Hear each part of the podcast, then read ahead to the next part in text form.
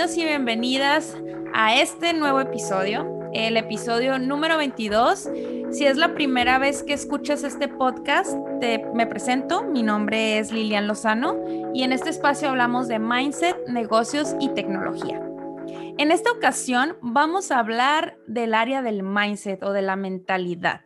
Y tengo una invitada muy, muy, muy, muy, muy especial. y le puse muchos muy, porque es una de mis mejores amigas y es una personita que admiro mucho y que he estado compartiendo mucha información sobre este tema que vamos a hablar hoy de crecimiento personal muy enfocado en algo que se llama el síndrome del impostor.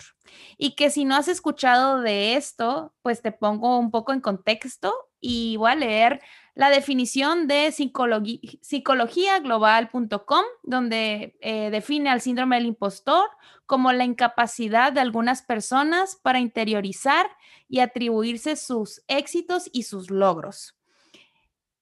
No sé si te sientas identificado, pero bueno, ahorita vamos a hablar de eso. Caro, ahora sí, la voy a presentar. Ella se llama Carolina García Loza, pero todos la conocemos como Caro o Carito.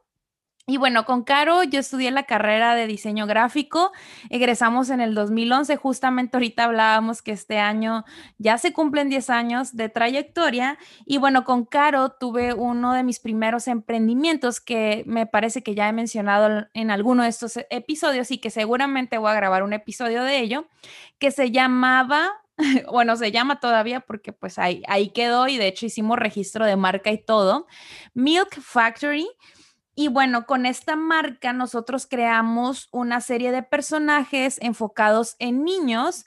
Cada personaje tenía historia y creamos mercancía alrededor de estos personajes. Nuestra idea era crear un Sanrio mexicano, que son los dueños de Hello Kitty, me imagino que ya conoces. Y bueno, pues con Caro arrancamos este proyecto. Luego nuestros, nuestras vidas tomaron rumbos distintos y Caro siguió eh, desempeñando su labor como diseñadora gráfica Luego estudió una maestría en gestión de la fotografía, así que es maestra. Eh, actualmente ella se desarrolla como diseñadora gráfica en Nail Alliance, que es una empresa californiana que es mayor conocida por la marca Jellish. Eh, si hay chicas por acá o también chicos que conocen esta marca de uñas, donde pues creo que fue de las primeras que yo escuché, que eran uñas eh, de larga duración, que lo hacen por medio de una máquina. Y bueno, y Caro también es una persona muy apasionada y muy curiosa, sobre todo en el área fotográfica. Y pues acaba de desarrollar una, unas clases de videotutoriales de fotografía de juguete, que es una de sus especialidades y ahorita platicaremos de ellos, para el Secut, eh, que es un centro cultural aquí en la ciudad de Tijuana, muy importante. Así que bienvenida, Caro. Ay, muchas gracias Lili, qué bonita presentación, me emociona. este, pues sí, este, ahorita escuchando eh, esto que mencionas de nuestro primer emprendimiento con este, la verdad eh, nos dejó enseñanzas muy bonitas porque fue la primera vez que eh, hicimos algo por, por diversión, pero a la vez estábamos en la escuela aprendiendo, entonces siempre lo decíamos como que matamos dos pájaros de un tiro, ¿no? Como que hacíamos lo que nos gustaba, pero a la vez estábamos haciendo tareas y estábamos, eh, pues seguíamos estudiando y creo que eso era una buena forma de aprovechar el tiempo, ¿no? Como ir creciendo eh, mientras lo vas experimentando y eso eh, se, fue algo muy valioso que, que hasta la fecha creo que sigo implementando en cada una de las ideas que, se me ocurren, eh, siempre trato de aprovechar mi tiempo, ¿no? Ya sé si estoy en un trabajo, pues trato de aprovechar ah, parte de mi tiempo libre para desarrollar mis propios proyectos, ¿no? Y pues seguir con la creatividad. Totalmente de acuerdo, Caro. Y pues les comentaba que este episodio, bueno, aparte que es especial por la invitada, que hay un valor emocional, también porque va a ser más enfocado en una plática, no va a ser tanto como entrevista, sino va a ser una plática, yo la veo muy íntima porque también de mi lado voy a compartir cosas de, de, mi, de mi persona y Caro también, eh, sobre todo compartiendo cómo cómo hemos eh, pasado este proceso de, pues, de un emprendimiento en la universidad. a nuestra carrera ya de 10 años, pero cómo durante estos 10 años y que y yo creo que es una buena forma también de cobrar aniversario, hemos pasado por momentos donde hemos dudado de nuestra capacidad, donde nos sentimos inseguras, donde a veces eh, dudamos de, las cosas y, bueno, ahorita vamos a entrar más en, detalle, pero ya tenía muchísimas ganas de, grabar un episodio de este tema porque la verdad es que cada vez que platico con más personas, resulta que no soy la única, pues, o sea, hay mucha gente allá afuera que también siente lo mismo. Caro, tú em, experimentaste estas sensaciones en qué momento de tu vida, así como que recuerdas que empezaste con este tipo de inseguridades, ¿no? Ya a nivel profesional. Ay, wow. qué pregunta. Ah, este, la, verdad, te voy a ser muy honesta, comencé a sentir, eh, digamos, este síndrome que también tiene poco que conozco el nombre de, o básicamente que esto tenía un nombre, el síndrome del impostor. Eh, pero básicamente desde que empecé a estudiar la carrera, eh, pues constantemente me, me, estaba comparando, ¿no? Creo que tuvimos la fortuna de estar en, en un grupo pues muy talentoso. Eh, no me comparaba de la manera de como negativa, pero siempre era una competencia que sentía yo que no podía quedarme atrás porque, o sea, tenía como que motivarme a, seguir, a, tropezarme y creo que eso es lo más difícil. Eh, siento que como nos da miedo equivocarnos, cuando nos equivocamos mucho o tenemos rachas como malas, siento que nuestra inseguridad crece y pues empezamos a dudar de nuestra capacidad, empezamos a compararnos con los demás, oye, es que esta persona sí hizo súper bien su trabajo y a mí me faltó mucho detalle, ¿no? O sea, siento que también uno de mis problemas, y no sé si te pase a ti, pero yo soy una persona muy perfeccionista desde que soy muy chiquita. también, también. desde que pecamos de eso. sí, ya sé. por, e, por, eso, por eso somos amigas, o sea, aparte también de lo que nos unió en nuestro proyecto, pues fue el perfeccionismo. Yo creo que lo que alcanzamos con este proyecto, que ahorita les platicaremos más a fondo, para la edad que teníamos, el momento, también el contexto histórico, pues era en el 2009, tampoco las redes sociales apenas estaban empezando, se estaba empezando a formar comunidad, eh, había muchos temas de contexto que pues ahorita sí vemos a gente más joven haciendo proyectos y volviéndose influencers y muchas cosas, por, gracias a la tecnología, pero en ese momento pues apenas iba arrancando esto y pues la verdad yo me siento muy orgullosa de lo que logramos en su momento. Pero volviéndole al perfeccionismo, sí, sí me identifico totalmente, Caro. sí, pero, pero sabes, digo, afortunadamente, digo, coincidimos eh, estudiando y creo que aparte de compararme, te digo, no, no era no lo siento que era de una forma negativa porque, por ejemplo, pues eh, contigo y, Mimi, eh, pues siempre yo encontré una inspiración de, ¿saben? O sea, wow, estas chicas siempre están, quieren siempre estar en el primer lugar, ¿no? O sea, como que eso, o, sea, a veces eh, no mucha gente como que lo comprende, pero si te dejas de verdad influenciar por por algo así eh, te, puede llegar a beneficiar. En mi caso eso pasó. O sea, la primera mitad de la carrera yo, eh, yo me sentía muy insegura. De hecho, sentía que tal vez no había elegido la carrera correcta porque yo quería ya luego, luego hacer cosas digitales y como que aunque me gusta el arte y todo, como que todo lo análogo eh, me desesperó un poco. Entonces como que me entraba como esa desesperación, pero ya la segunda mitad de la carrera siento que como que despegué en esa parte digital que ya quería y pues junto con ustedes y las ideas que empezamos a tener juntas, desde que hicimos como, ¿te acuerdas? La, la propuesta también para la publicidad de la Ibero. Ah, claro. Este, que... Esa anécdota. Paréntesis, antes de que hables de eso. Y hablando de competencia y competencia sana, obviamente lanzaron un, concurso, recuerdo, ¿no? Fue un concurso.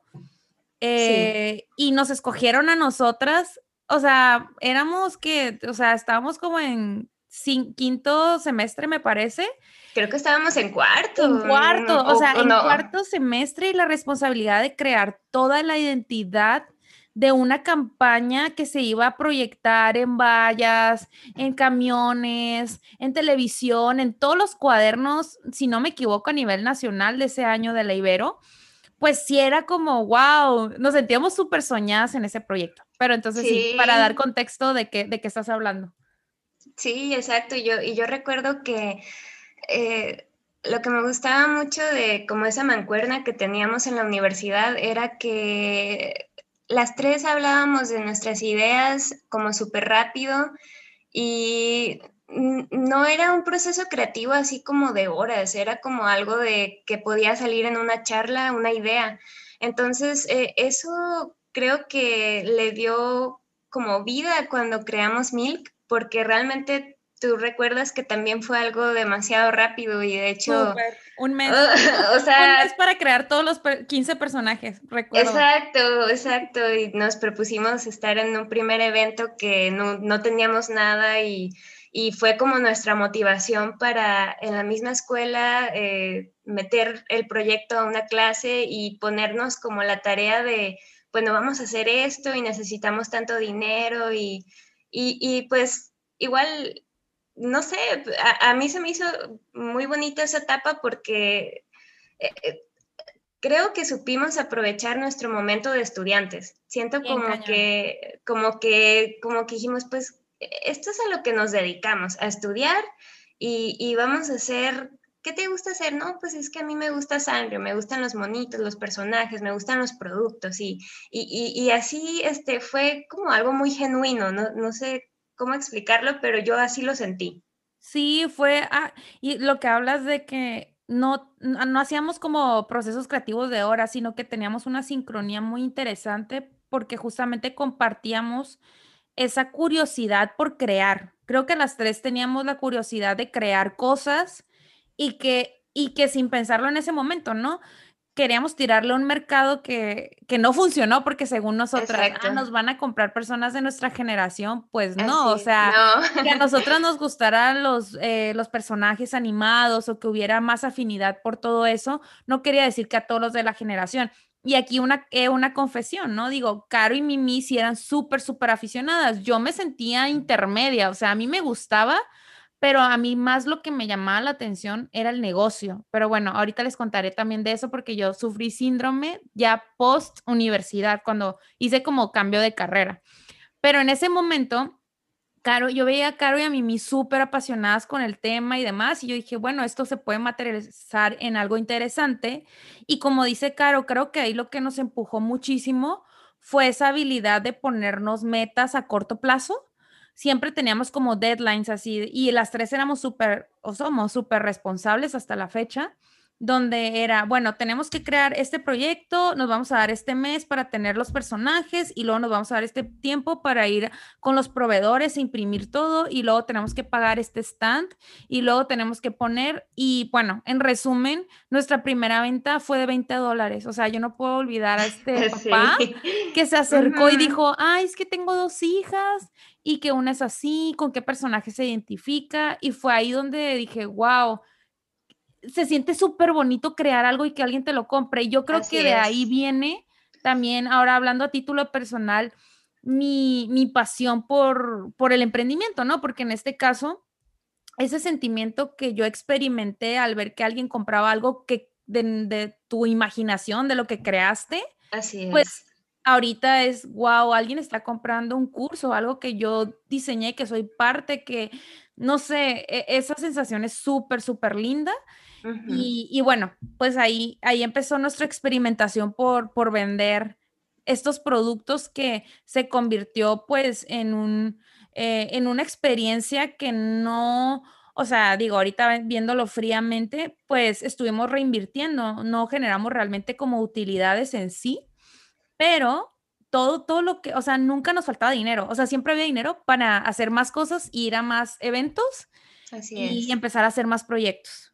Así es. Sí, lo dijiste muy bien, Lili, y, qué bonito que lo ves así, que aunque nuestras, como lo mencionaste al principio, nuestras carreras em, eh, tomaron rumbos eh, distintos, eh, yo siento que Milk fue un punto de partida que incluso no, necesitamos un, trabajo para demostrar que sabíamos hacer las cosas. Siento que Milk nos abrió muchas puertas sin aún tener la experiencia laboral que todo mundo te ya, te estaba pidiendo al, egresar de la carrera, ¿no? Y, y, eso es algo que a lo mejor ni siquiera habíamos visualizado, solamente fue el hecho de que teníamos mucha pasión por ese proyecto y, recuerdo cuando nos pusimos la meta de, de nuestro primer Arte y todo lo que visualizamos, y pues estuvimos muchos años vendiendo ahí y, conectando con muchas personas hasta cuando nos dimos cuenta que nuestro mercado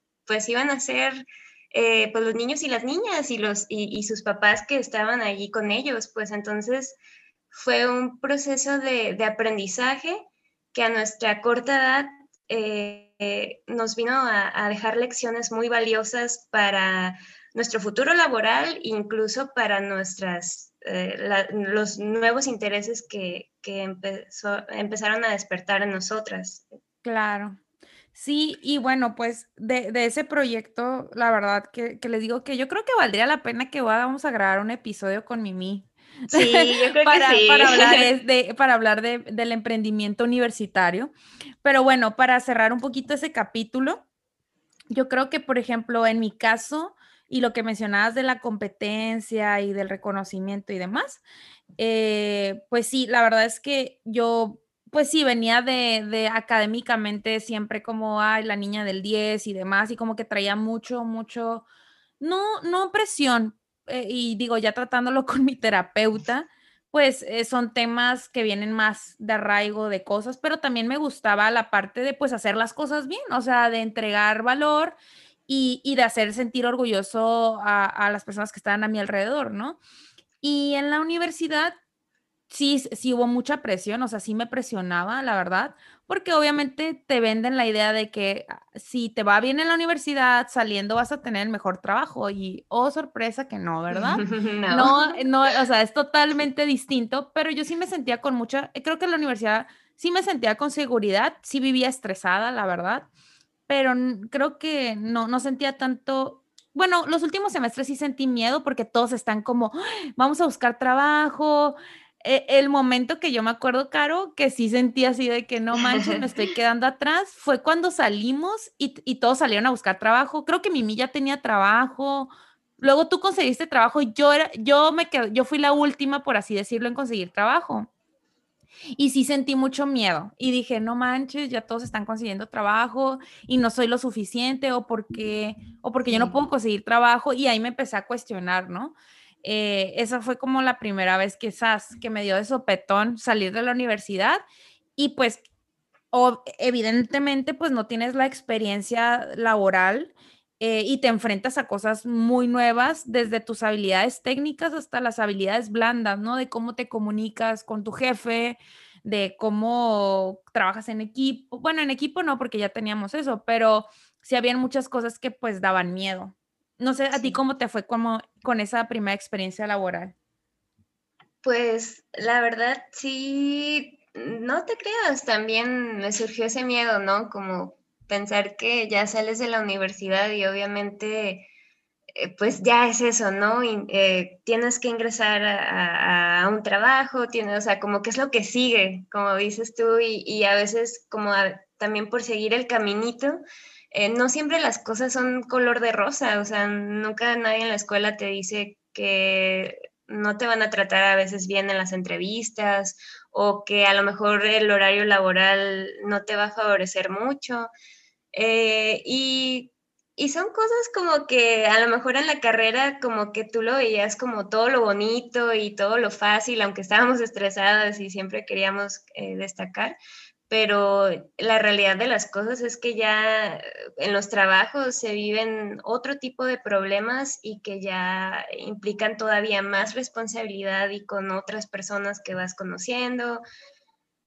Eh, mi primer trabajo fue en una imprenta comercial, o sea, hacía tabloides, aprendí a poner V, cortaba tarjetas, le ayudaba a la persona que hacía la serigrafía a hacer camisetas. Incluso recuerdo que hasta le pedimos permiso una vez para hacer cosas de Mirk y, o sea, estuvo padre la, experiencia, estuvo padre. Eh, sí, sin embargo, pues hacía de todo, ¿no? Hasta me acuerdo que contestaba el teléfono, diseñaba, cobraba, o sea, me tenían ahí como atendiendo el negocio y yo como que, oh, bueno, yo creo que nada más vine a diseñar, pero ok, no me molesta hacer otras cosas como por aprender.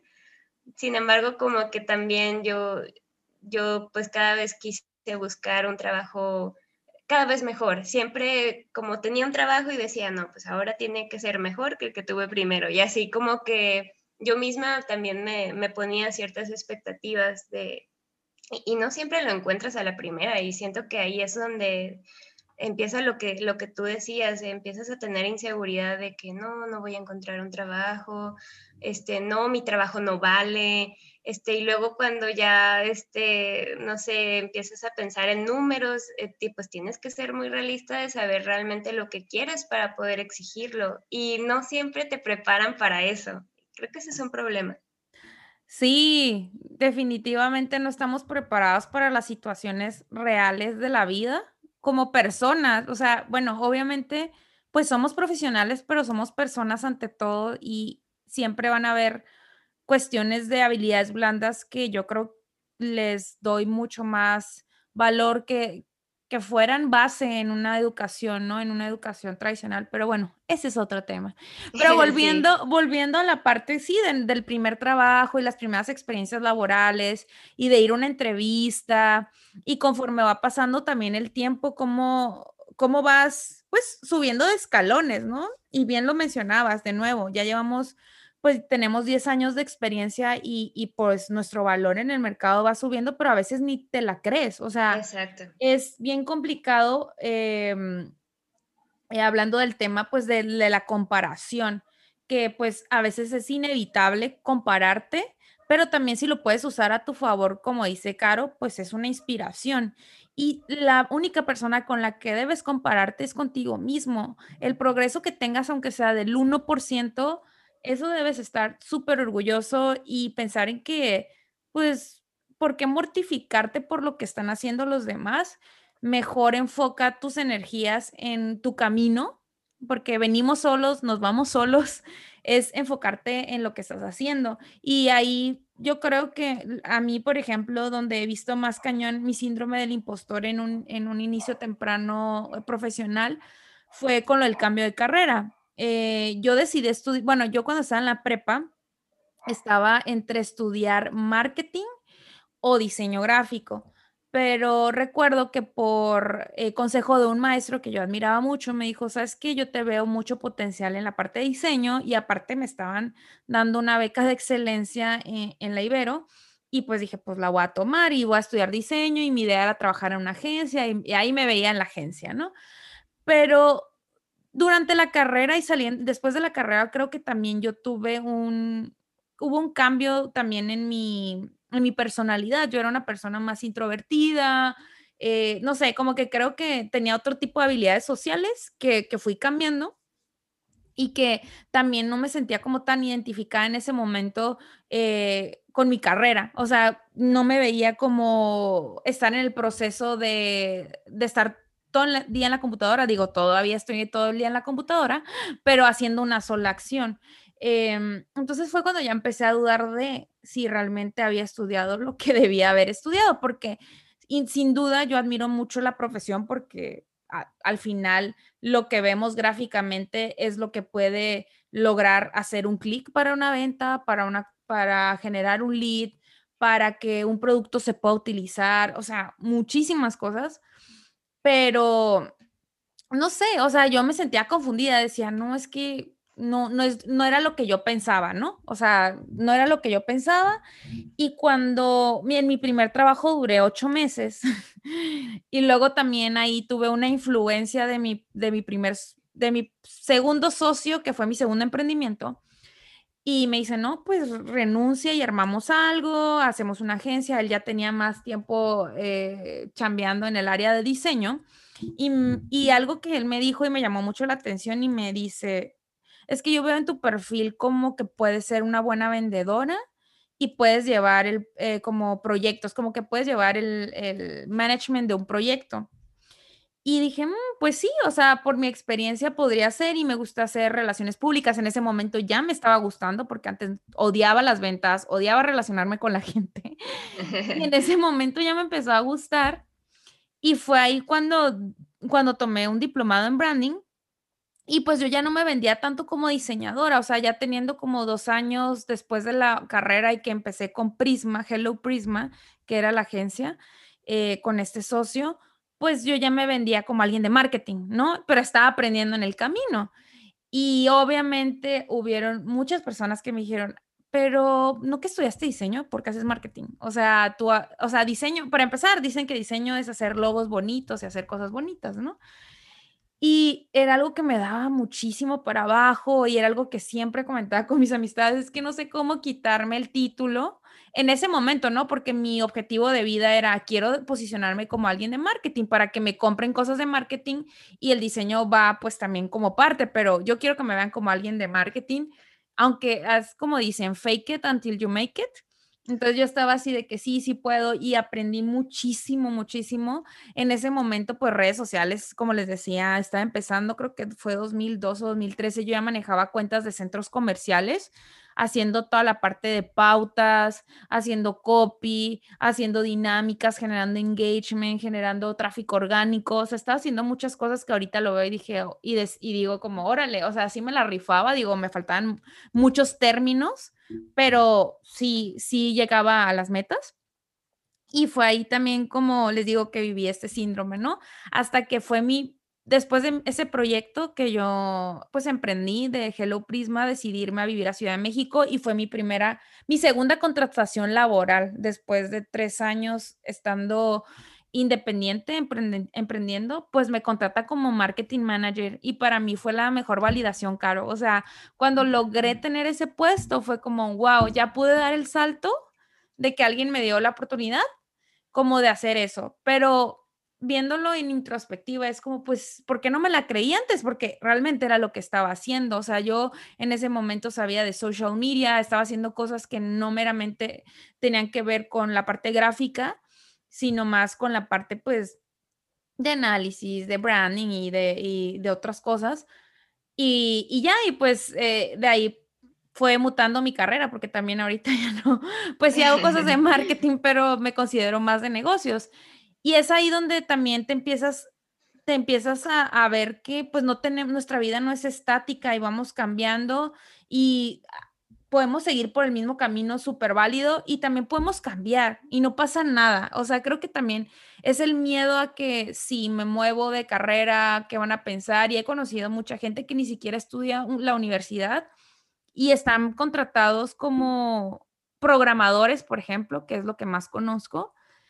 Y, y yo los veo súper seguros, ¿no? Y uno ahí que estudió su carrera y, y, ha hecho mil cosas, todavía la sigue pensando y todavía dice, mm, ¿crees que creo realmente que puedo hacer esto? Y es cuando empieza esa vocecita y, y tienes miedo de defraudar a las personas. Yo a veces veo como las personas eh, expresan su admiración del emprendimiento que he hecho o que me dicen, ah, es que la verdad, pues qué padre podcast, por ejemplo. Y yo, híjole, no, pues que le falta mucho. No, todavía no hablo bien, tengo muletillas, la edición la hago en un programa bien, pues, o sea, rústico, pues no, no le meto tantas cosas, mi micrófono pues no es tan pro, es normalito, o sea, ¿sabes? Como que ahí le vas buscando el frijolito en el arroz para decir, no, no soy lo suficiente, todavía me falta mucho, y es por el tema también del perfeccionismo. No sé, ¿tú cómo le has hecho ahí, Carito? Ay, wow, pues todo lo que dijiste es súper válido. Yo creo que, eh, bueno, ya si nos ponemos más filosóficos, pues la verdad venimos a este mundo a, pues, a disfrutarlo y si tienes más de un interés, pues, ¿por qué no explorarlo, no? La verdad, yo soy de la idea de que no te debes quedar con las ganas. Y, pero eh, también te comprendo porque yo también entraba en un conflicto de decir, es que me gustan muchas cosas. De hecho, yo, ah, pues, eh, antes de estudiar diseño yo quería estudiar artes visuales. Eh, y recuerdo que cuando fueron a la prepa, este, vi el plan de estudios de diseño y vi que tenían optativas de artes visuales y vi que tenían muchas cosas que se que se relacionaban. Entonces yo decía, pues bueno, me conviene estudiar diseño porque voy a aprender a diseñar y cosas de negocios, marketing, pero a la vez también voy a desarrollar habilidades artísticas que me permitan en un futuro hacer lo que yo quiero.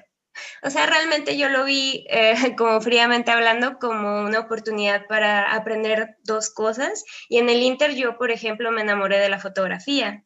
Y no era algo en lo que yo me visualizaba antes. De hecho, yo pensaba que iba a ser ilustradora y en el camino me enamoré de la fotografía, este, a, su vez en la carrera me enamoré de todos los procesos de, la imprenta, de, cómo eh, la serigrafía, de cómo eh, se imprimían los libros, el diseño editorial y todos los trabajos que he tenido han sido encaminados a esos intereses que surgieron en la universidad y que yo no tenía una visión clara realmente de si me iba a dedicar a eso.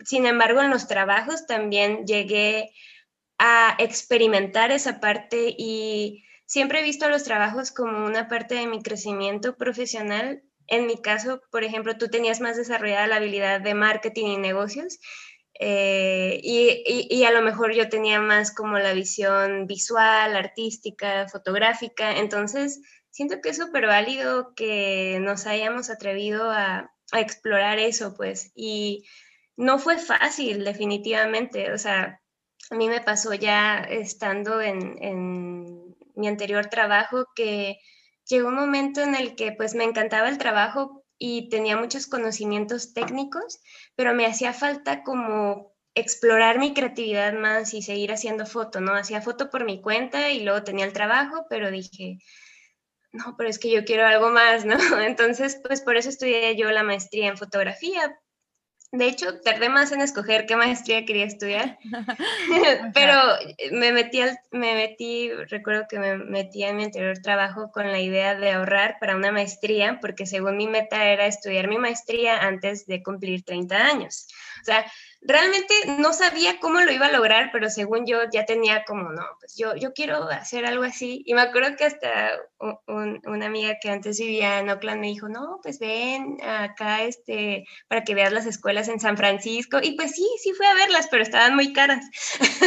y pues dije, este, no, con este trabajo no voy a poder ahorrar tan rápido. Entonces, pues surgió eh, esta maestría en la Ibero de foto y vi el plan de estudios, me interesó, pues también, este, pues ahí hice la lucha por conseguir una beca y pues también fue todo otro proceso estudiar y trabajar, que pues a mí en su momento en la licenciatura pues no me tocó vivir eso, pero pues ya este, con la maestría sí lo viví, sí fue algo pesado, pero, pero a mí me motivaba mucho porque yo quería yo estudié mi maestría porque quería desarrollar mis propios proyectos y quería desarrollar pues un pensamiento crítico y aprender más eh, pues temas de arte y de semiótica y de pues todo lo que, no tanto lo técnico, porque lo técnico ya lo exploraba en la práctica y, este, y, y, con otros cursos que había tomado, pero la maestría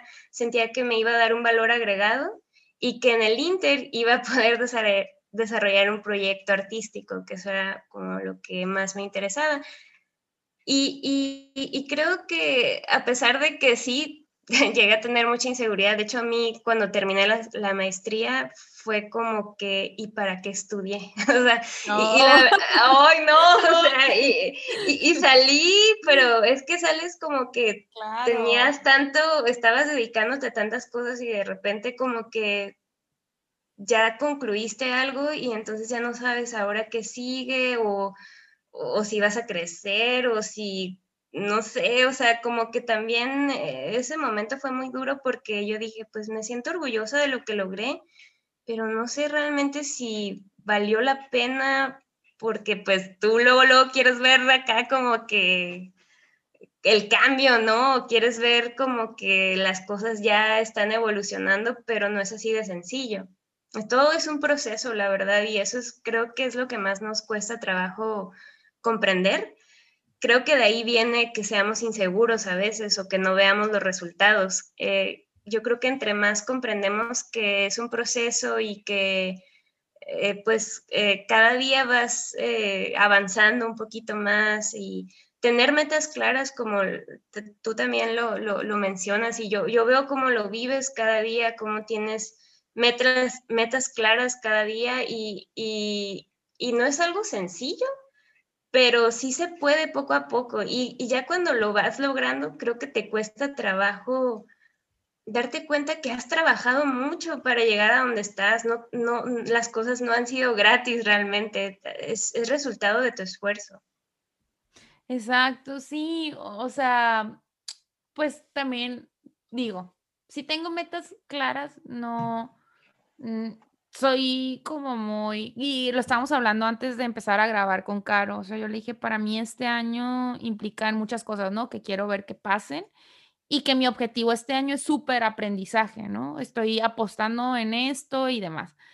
Em, pero creo que, que sí, que lo importante es hacer la acción, ¿no? En tú, tu acción fue, ok, voy a estudiar la maestría y luego dices, ¿para qué sirve? No, pero al final sí, sí estás aplicando cosas, o sea, ya, ya hiciste tu curso de fotografía del juguete, que ahorita nos vas a contar un poquito de eso, pero, pero es aventarse a hacer las cosas porque obviamente siempre vamos a, bueno, no, las personas que, que se ven identificadas con esto que estamos platicando con Caro, pues vamos a tener que entrenar a esa voz interna que nos dice y que nos hace dudar, porque al final son pensamientos, son cosas que, que son como una historia que habla de, de, dos lobos que hay en tu interior, no sé si la has escuchado, Caro, pero es una historia de un niño que le pregunta a su abuelo, no recuerdo bien la pregunta, pero el punto es que el abuelo le dice que tiene dos lobos internos, uno blanco que representa como la paz, el amor, la bondad y demás, y el lobo negro, que es como la ira, el odio y así. Entonces, que siempre están en constante pelea y el niño le pregunta al abuelo que quién gana y el abuelo le contesta, pues al que tú alimentes.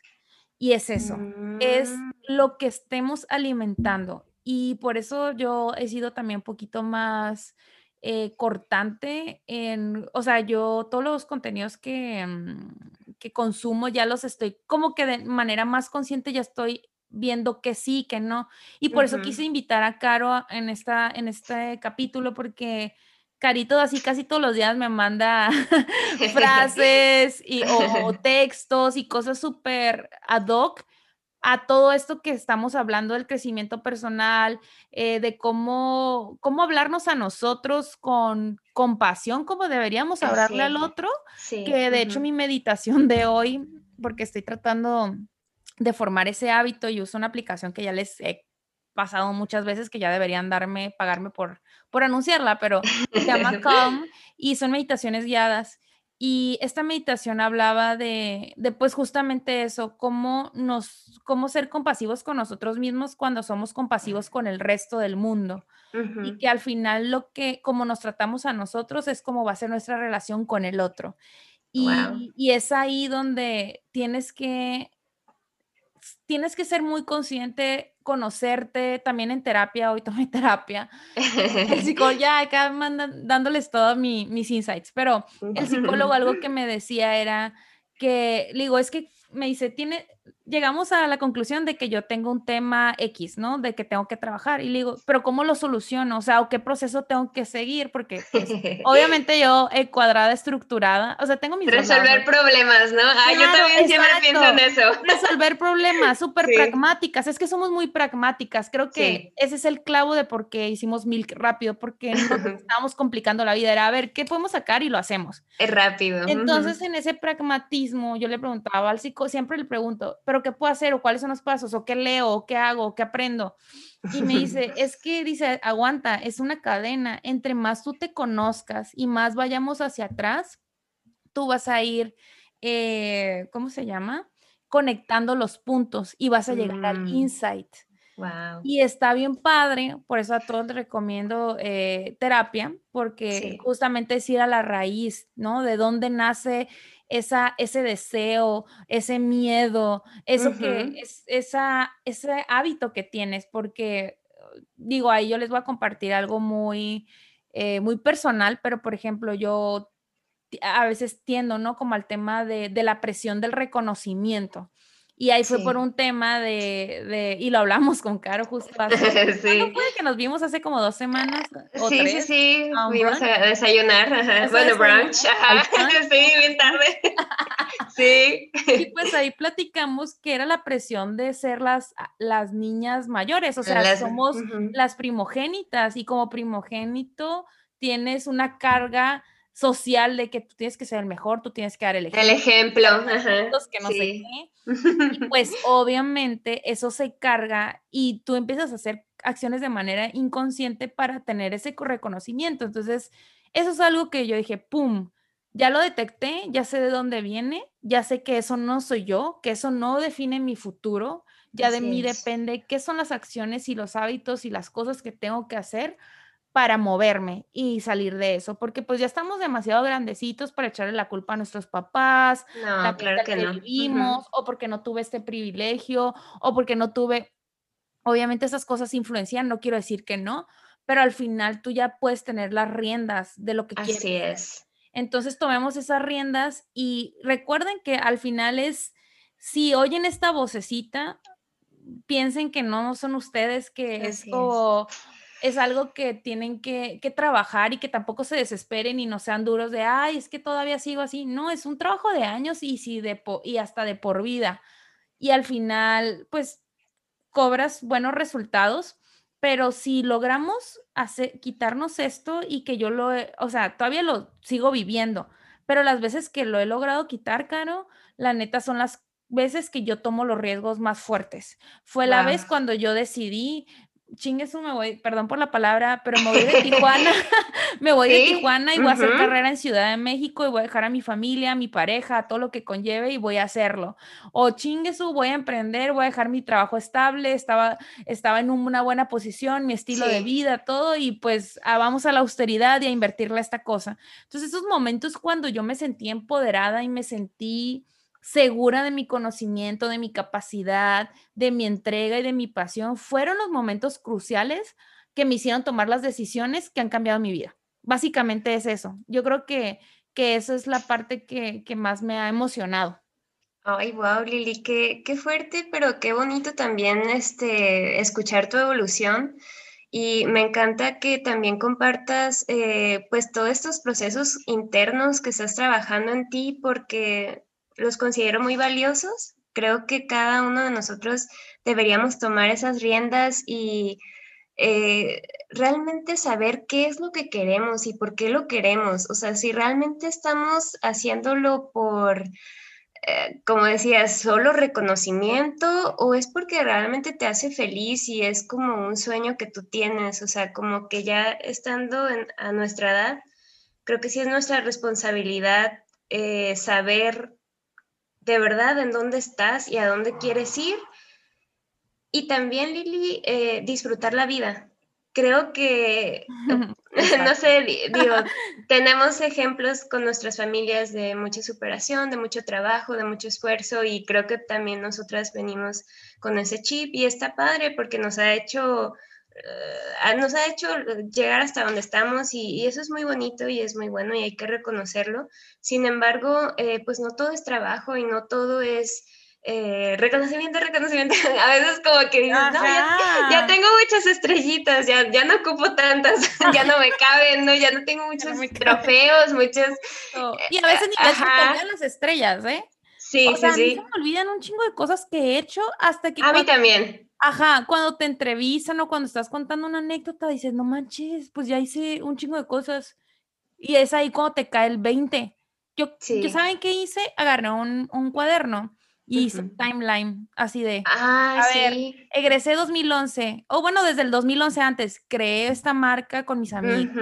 2011 salí a la universidad, 2012 mi primer emprendimiento, segundo emprendimiento, 2000, y así puse todos los hitos o las cosas que fui cumpliendo y cada vez que se me olvida es, a ver, papelito. Ah, sí, pues ya hice esto, esto, esto.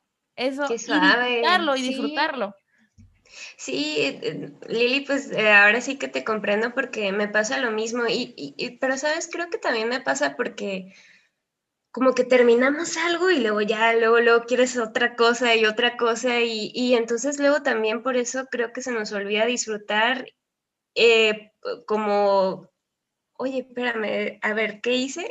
como, a ver, estoy aquí, o sea, como que se te, se te va olvidando y, lo que hiciste está muy bien porque creo que todos nos esforzamos y, y es eh, como, cuando no confiamos en nosotros, sería bueno como leer ese, ese timeline que hiciste, como decir, ah, no, sí es cierto, sí he hecho estas cosas y me he equivocado también, pero, pero estoy dispuesta a seguir aprendiendo, que eso es lo más importante que creo que eso es lo que hace que seamos más seguros cada vez que no, las cosas no van a salir perfectas. Creo que eso es, parte de mi aprendizaje ahorita, es como tengo que dejar el perfeccionismo ya como quitarme un poquito como esa mala costumbre porque a veces también por eso sientes que no es suficiente lo que has hecho o que lo pudiste haber hecho mejor o te estás como todo el tiempo como, mm, no sé, como recordándote que pudiste haberlo hecho mejor, pero en realidad así como salió tenía que ser, así, así fue como te salió y, y en el proceso seguirás aprendiendo otras cosas y creo que la flexibilidad es lo, y la compasión, como la comentaste hace rato, eso es lo que yo estoy aprendiendo apenas en esos momentos de mi vida, como decir, ok, necesito descanso, necesito, ok, ya trabajo mucho, pero pues también me importa que en mi trabajo todo vaya muy bien. Eh, o sea, pero, pero como darse estos premios y estos regalos de decir, pues bueno, me esforcé y ahora pues ya me toca disfrutar también la vida y, los momentos y, más en estos tiempos tan, tan difíciles, ¿no? En estos tiempos que nos demostraron que, pues, o sea, ahora sí que yo recuerdo que es como la salud es lo más importante, ¿no? Frase de señora. Y ahorita es como, la neta es que sí, la salud es lo más importante, tener a nuestra familia eh, con salud, o sea, yo me siento súper agradecida con eso. De hecho, también otra cosa que le recomiendo es hacer un diario de gratitud.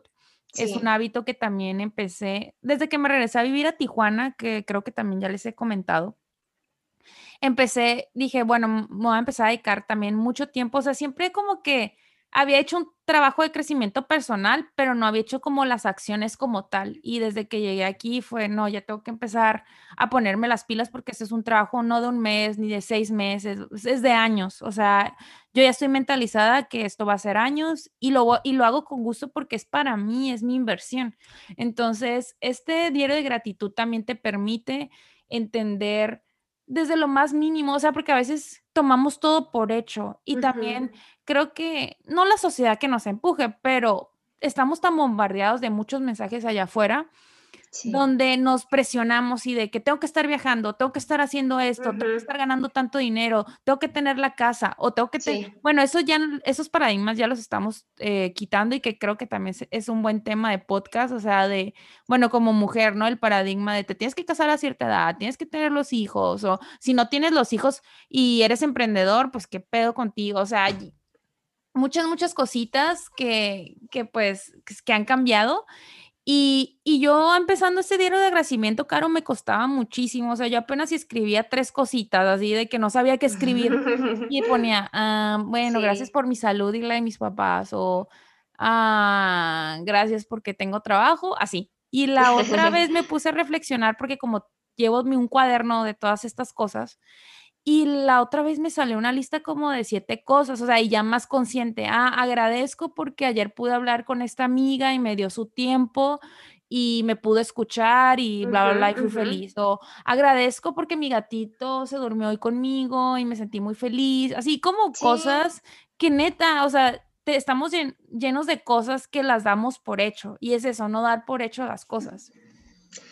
No, así es, Lili. Este, pues ya se puso muy profundo todo esto, pero tienes razón, la verdad. Eh, eh, yo creo que en esos momentos donde sentimos que no somos suficiente o que estamos con mucha presión de lograr cosas o de demostrarle algo a la sociedad o, a las personas que, queremos, eh, realmente yo creo que somos nosotros solitos los que debemos como parar un momento, agradecer, eh, sentirte bien y ir poco a poco porque cada quien tiene su historia y cada quien está construyendo eh, su futuro y vamos a tener dificultades todo el tiempo y a veces eso nos cuesta como aceptarlo, pero entre más lo veamos así, eh, creo que más vamos a aprender a disfrutar las cosas y vamos a ser eh, los proyectos o los emprendimientos o tu trabajo o lo que sea que tú sueñes, lo, lo vas a hacer de verdad con mucha intención, o sea, porque de verdad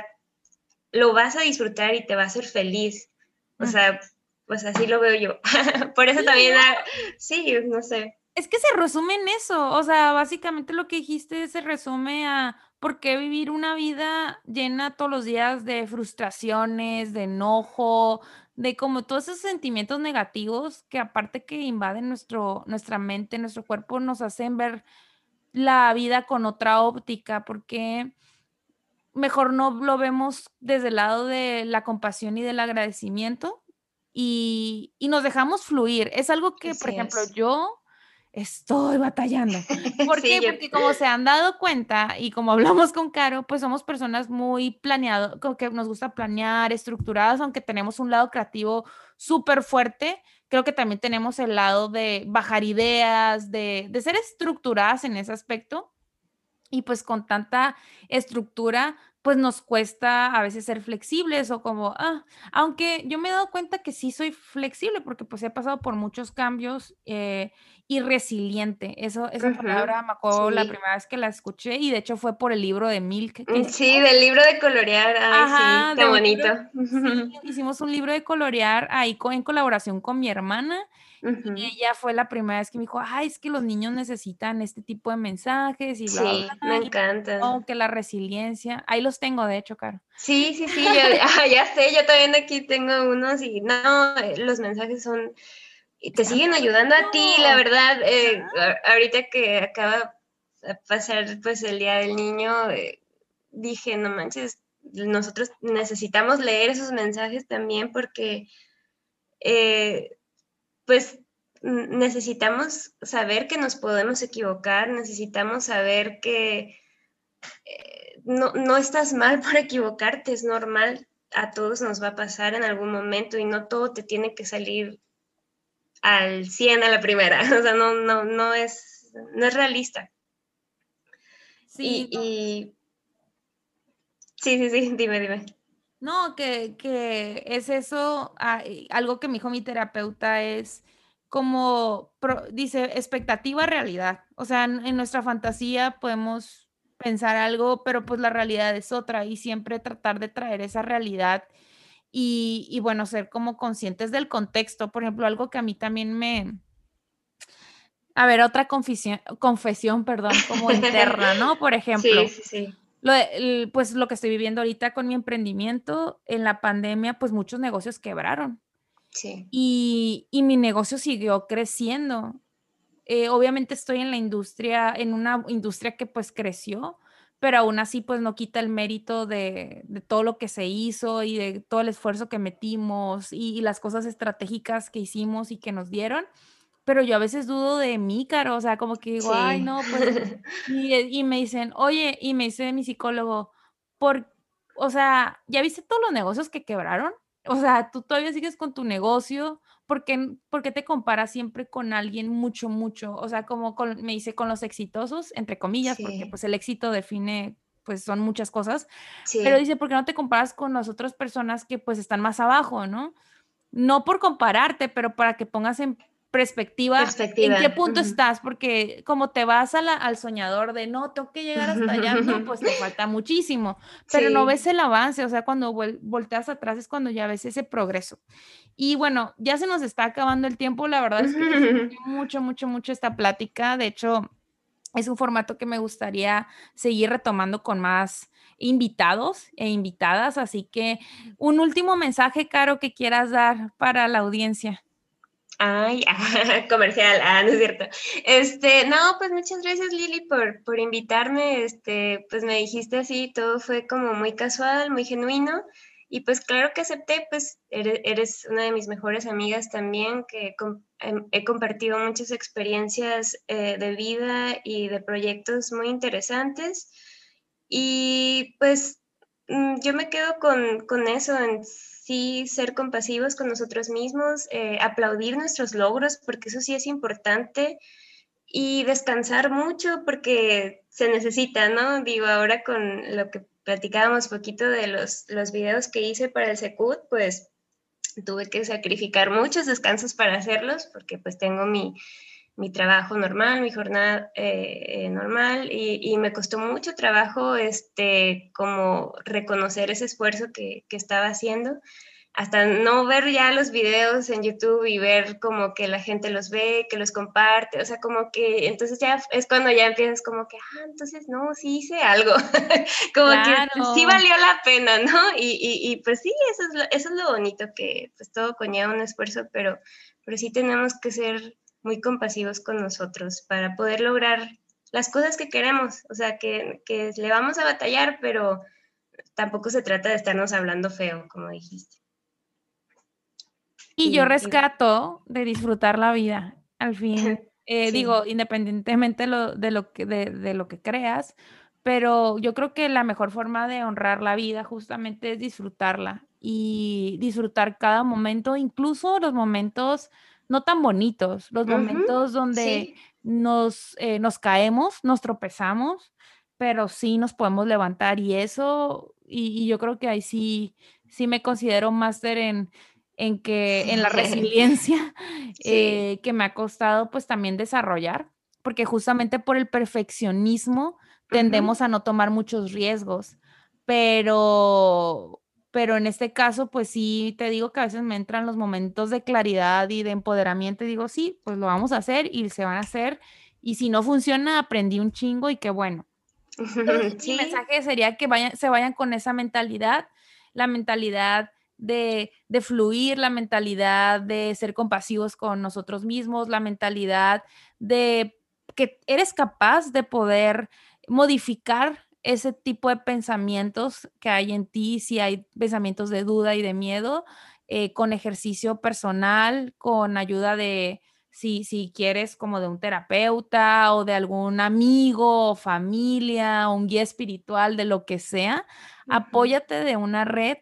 Caro está dentro de mi red. la quiero mucho, Caro está dentro de mi red. Obviamente cada que pasa algo, lo que sea, pues ahí voy Ah, o también, o sea, digo, cosas malas y cosas buenas. Y eso es lo más bonito de la vida, rodearse de, personas que te estén apoyando. Así que con eso quiero cerrar. Y ah, bueno, Caro, también digo, como dices, aprovechando el comercial.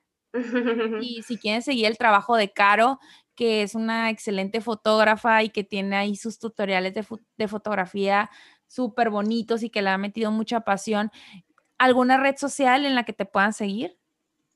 Sí, este, me pueden seguir en, mi Instagram como arroba lunografía o también se pueden meter a mi página este, chicalunar.com y ahí están algunos de mis proyectos que traigo ahorita de fotografía de juguete y, ahí está, está todo para que lo puedan ver. Pero muchas gracias Lili, de verdad, por, por invitarme.